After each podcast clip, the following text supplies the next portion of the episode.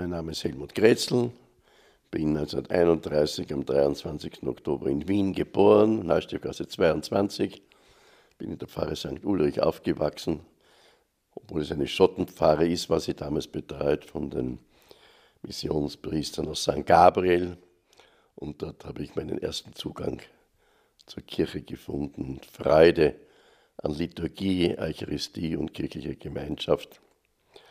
Und bin dann 1954 unter Pius XII. zum Priester geweiht worden und habe dann seither eben in meinem Priester- und Bischofsleben sieben Päpste hautnah erlebt, bin aber auch durch diese Begegnung mit den Bischöfen, mit, dem, mit den Päpsten, hat sich auch mein Kirchenbild ein wenig verändert.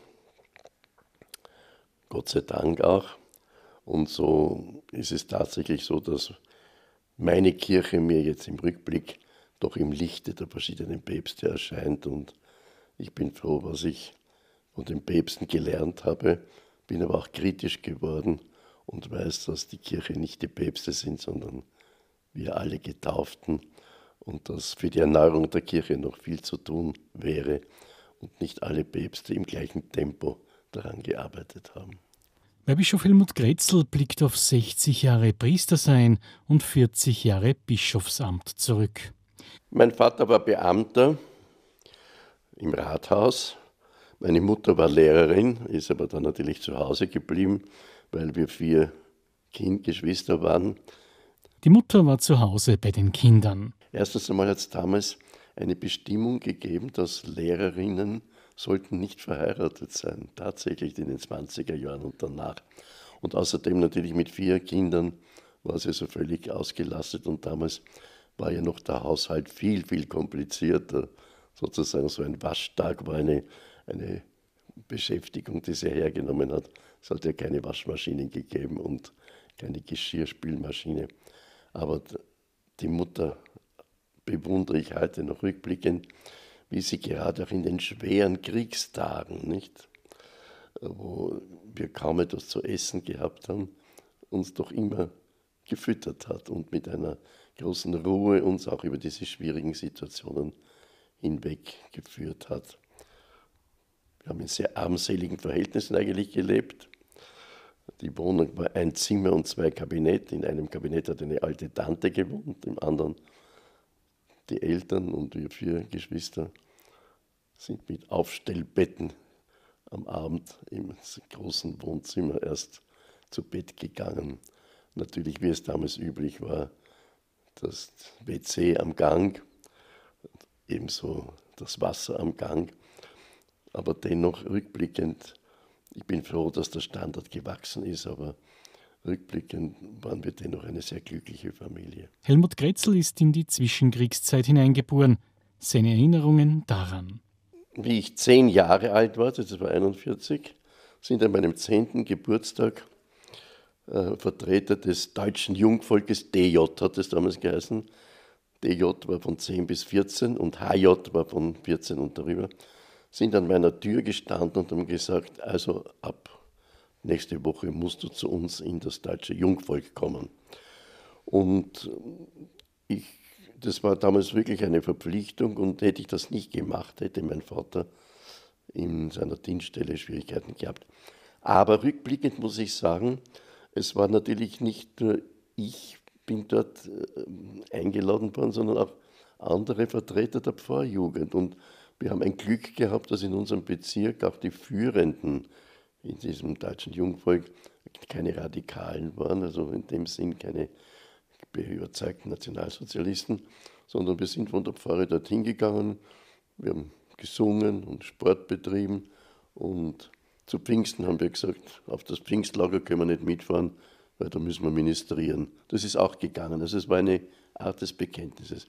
Etwas gefährlicher ist es gewesen, in der vierten Volksschulklasse ist ein SA-Mann gekommen in den Turnunterricht und der hat geschaut, erstens einmal, welche äh, Kinder da, welche Buben äh, bessere Noten haben und zweitens, die ein bisschen besser auch Sport treiben können. Und dann hat er ausgelesen, und da war ich auch darunter, und sagt, und du kommst jetzt in die Napola. Die Napola war so eine nationalsozialistische äh, Anstalt, also für Heranbilden der Elite der Partei. Also da bin ich nach Hause gekommen und habe bitter geweint. Und da war der Vater natürlich sehr tapfer gesagt, das kommt überhaupt nicht in Frage. Wenn er das nicht gemacht hätte, wäre ich also sozusagen in diese Napola gekommen, natürlich sozusagen nicht als Zeichen der Familie, die da etwas macht, sondern aus der Auswahl. Also das hat mich sehr betroffen gemacht. Aber sonst habe ich dann natürlich äh, den Krieg und die Bombenangriffe. Wir sind dann umgezogen, haben dann in der Ebendorfer Straße gewohnt und habe dann also die Bombenangriffe natürlich miterlebt, hautnah im Nachbarhaus und, und so weiter. Und auch die große Zeit des Lebensmittelmangels bis zum Hunger. Wir waren dann froh, dass wir in der Schule zum Mittag so einen Eintopf bekommen haben in der Schule, Milchreis oder so etwas. Mehrere Schulwechsel, die mit den Umzügen und der damaligen Situation zu tun hatten, erlebt Helmut Gretzel. So auch ein Semester in der staatlichen Schule in Melk, dann im Vasa-Gymnasium. 1949 maturiert er bei den Wiener Schotten. Aber noch einmal ein Blick zurück. Bereits in jungen Jahren erfährt Helmut eine wesentliche Prägung für sein zukünftiges geistliches Leben. Es war jetzt, ich bin zur Frühkommunion sogar gegangen und zwar vis-à-vis -vis von der Ulrichskirche ist das Kloster Notre Dame de Sion. Das war eine katholische Mädchenschule, in die meine Schwestern gegangen sind. Und ich bin dort noch nicht ganz fünf Jahre alt gewesen, wie mich der Kaplan von der Pfarre eigentlich eingeladen hat. Ich könnte schon zur Erstkommunion gehen und habe dann eine Einzel-Erstkommunion dort gefeiert mit der Familie.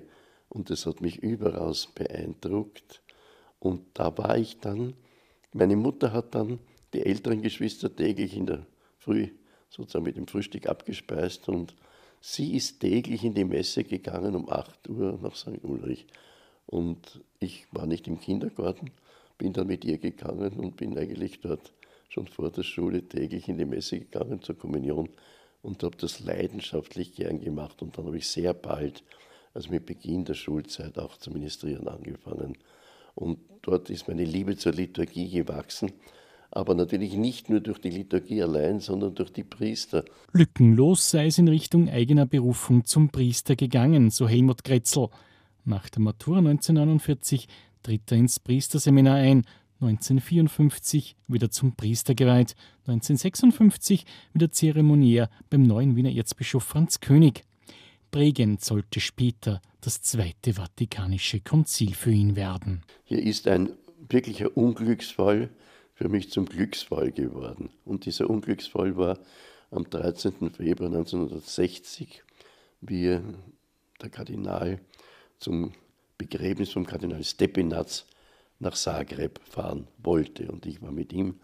Und wir sind dann in Graz haben wir übernachtet und in der Früh sind wir dann also nach damaligen Jugoslawien gefahren. Und da war so die Temperatur um 0 Grad und der Chauffeur hat schon immer gefürchtet, dass Glatteis kommt, war aber zuerst normal. Und in einem Waldstück war dann plötzlich Glatteis und da musste er einen Radfahrer überholen und ist durch dieses Ausweichmanöver ins Schleudern gekommen und ein Lastauto hat uns frontal gerammt. Und ich kann mich an den Unfall überhaupt nicht erinnern, aber bin dann in Warastin im Spital zum Bewusstsein gekommen. Im selben Zimmer ist neben mir der Kardinal König gelegen. Ich habe gefragt, wo ist der Chauffeur? Und die hat dann im gebrochenen Deutsch gesagt, der ist schon im Sarg. Also der Chauffeur war sofort tot. Es gibt auch Bilder davon. Und dann war ich sechs Monate im Spital und nach den sechs Monaten bin ich mit Krücken gegangen noch. Und da hat der Kardinal König dann gesagt, naja, jetzt können Sie mich ja eigentlich bei den Zeremonien nicht so gut begleiten. Ich schicke Sie nach Rom zum Studium, Weiterstudium.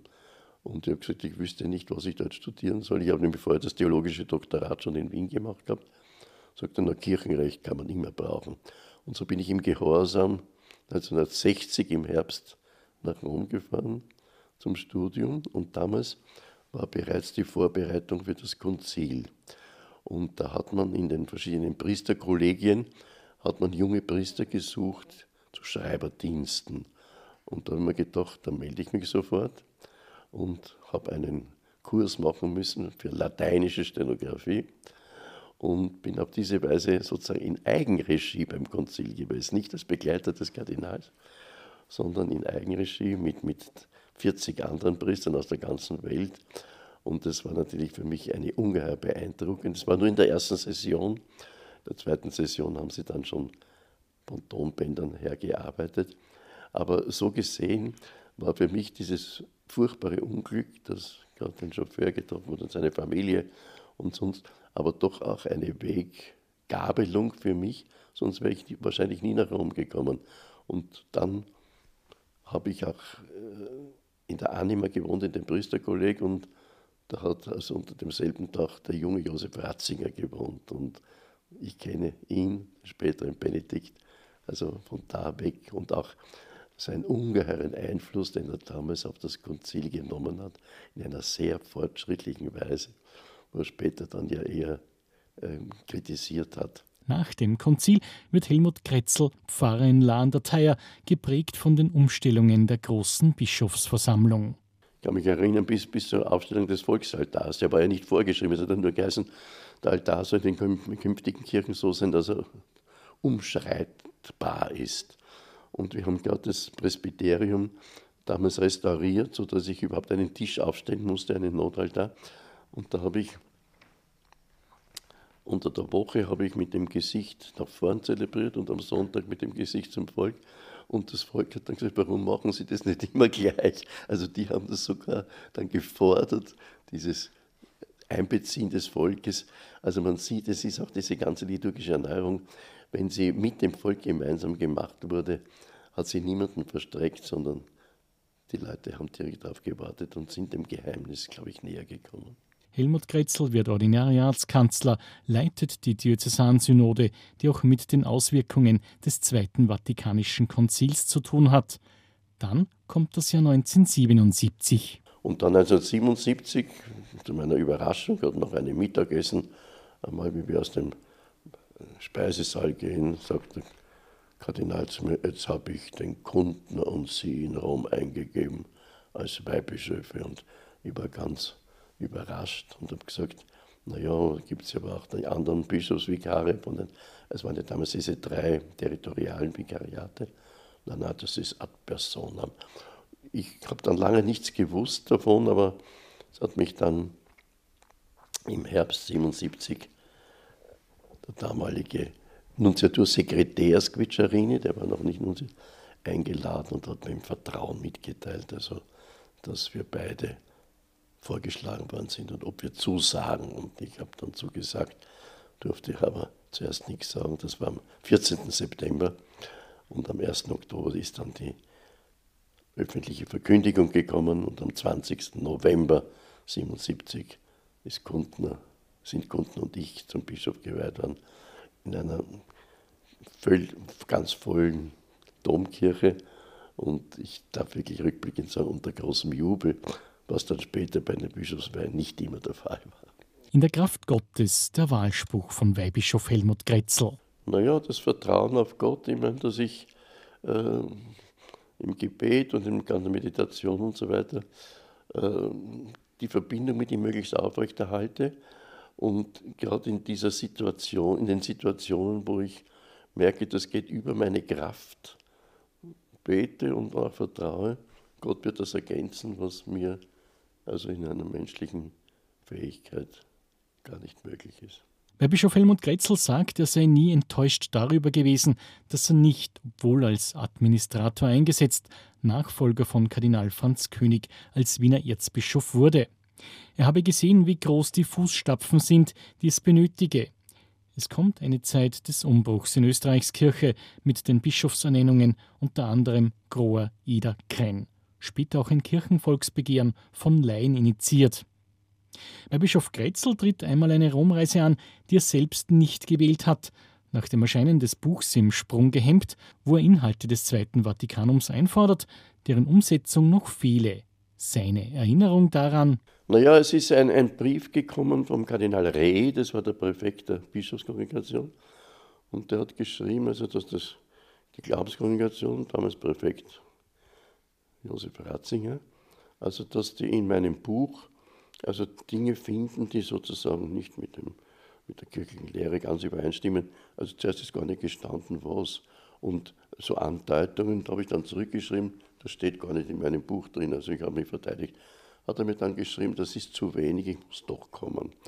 Und es ist dann so gewesen, ich habe natürlich nicht gewusst, wie das ausgeht, auch in welcher Sprache, obwohl ich drei Jahre in Rom war, kann ich nicht perfekt Italienisch. Ich habe mir gedacht, bei so einem Verhör habe ich mir den Ludwig Schwarz mitgenommen, den, weil der perfekt Italienisch gehört hat.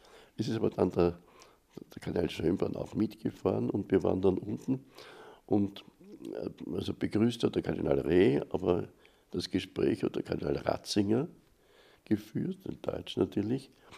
Und ich habe wirklich Angst gehabt, weil ich gewusst habe von anderen Fällen, dass Ratzinger hier überall scharf sein kann, bis zu Sanktionen, Lehrverbot, Redeverbot, Schreibverbot und so weiter.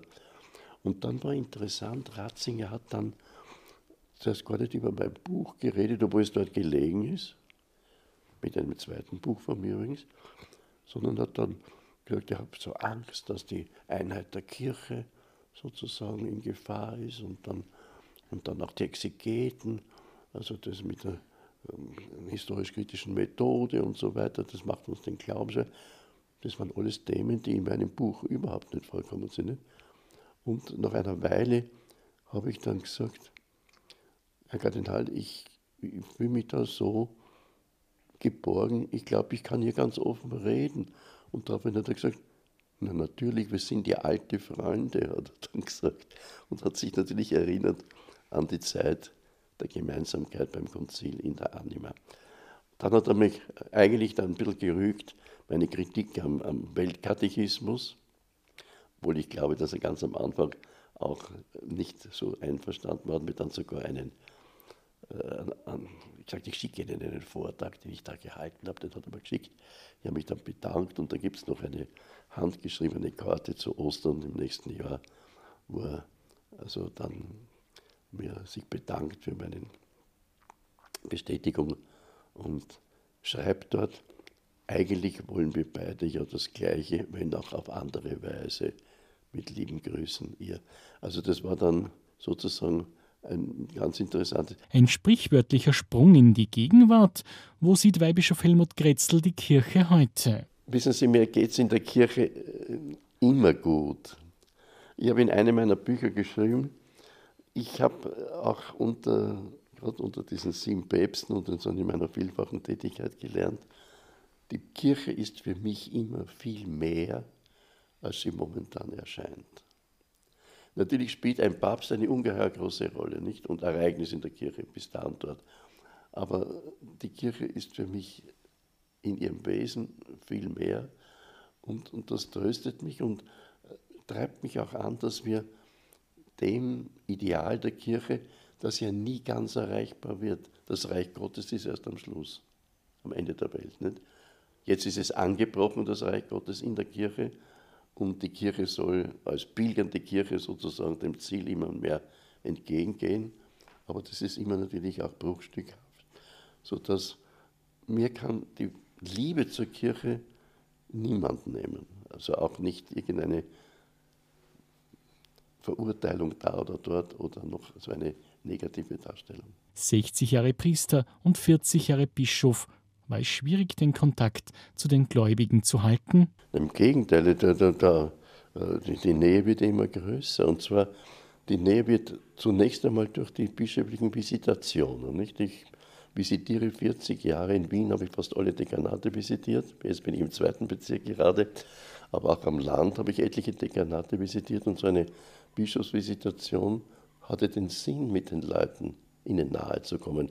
Und ich sehe auch darin die Hauptaufgabe. Das soll nicht sozusagen eine Kontrolle der Bücher sein, wie es einmal früher war, sondern Begegnung mit den Leuten. Das ist das eine.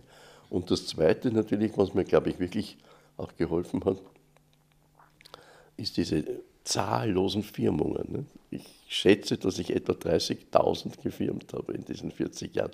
Und seit etlichen Jahren, das ist meine, mein Patent, lasse ich mir von den Firmlingen immer Briefe schreiben. Nicht?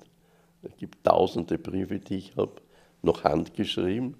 Also ich glaube, das ist das einzige Mal, dass junge Leute heute noch einen Brief schreiben, nicht nur ein SMS. Und das bringt mir natürlich die ganze Entwicklung auch in der Jugend sehr nahe. Nicht?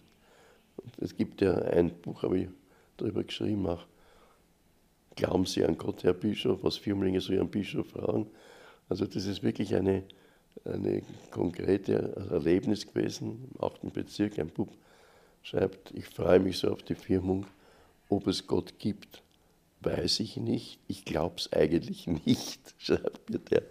Und dann schreibt er ein PS, ein Postskriptum, und Sie, Herr Bischof, glauben Sie an Gott? Und wenn ja, warum? Und das ist für mich so wichtig, diese Briefe, weil ich immer zu zitieren anfange, ohne Namensnennung natürlich. Und gerade in diesem Fall zum Beispiel habe ich gesagt, da schreibt einer eine sehr ernste Frage, der sucht nach Gott in einer neuen Weise, jetzt mit 14, 15 Jahren. Das ist so wichtig. Und er tut sich schwer dabei. Und jetzt fragt er mich, warum ich glaube. Jetzt erzähle ich euch die Geschichte meines Glaubens. Und das konnte ich in der Predigt, das ist so ein bisschen meine Geschichte, was ich sonst nicht machen hätte können. Schaut ja dumm aus, wenn ich über mich rede. Nicht? Aber so gibt es in einem dieser Briefen äh, irgendwo einen Anknüpfungspunkt für meine jeweilige Firmenpredigt. Und das belebt mich und das macht auch die Aufmerksamkeit viel größer von den Jugendlichen. Nicht? Aber noch einmal zurückführend, durch diese Briefe und diese Begegnung mit den Firmlingen ist natürlich also sozusagen die Nähe zur Basis immer gegeben. Im Schnitt wohnt Weihbischof Helmut Gretzel täglich der 7.15 Uhr Kapitelmesse bei. Sonst ist sein Tag angefüllt mit Terminen, Firmungen, Visitationen, Begegnungen und Einladungen. Ich bin mit den Füßen recht schlecht, das ist eine Alterserscheinung, aber dennoch werde ich sehr viel eingeladen. Solange mir Gott diese Kraft gibt, werde ich sie nützen, nicht auch.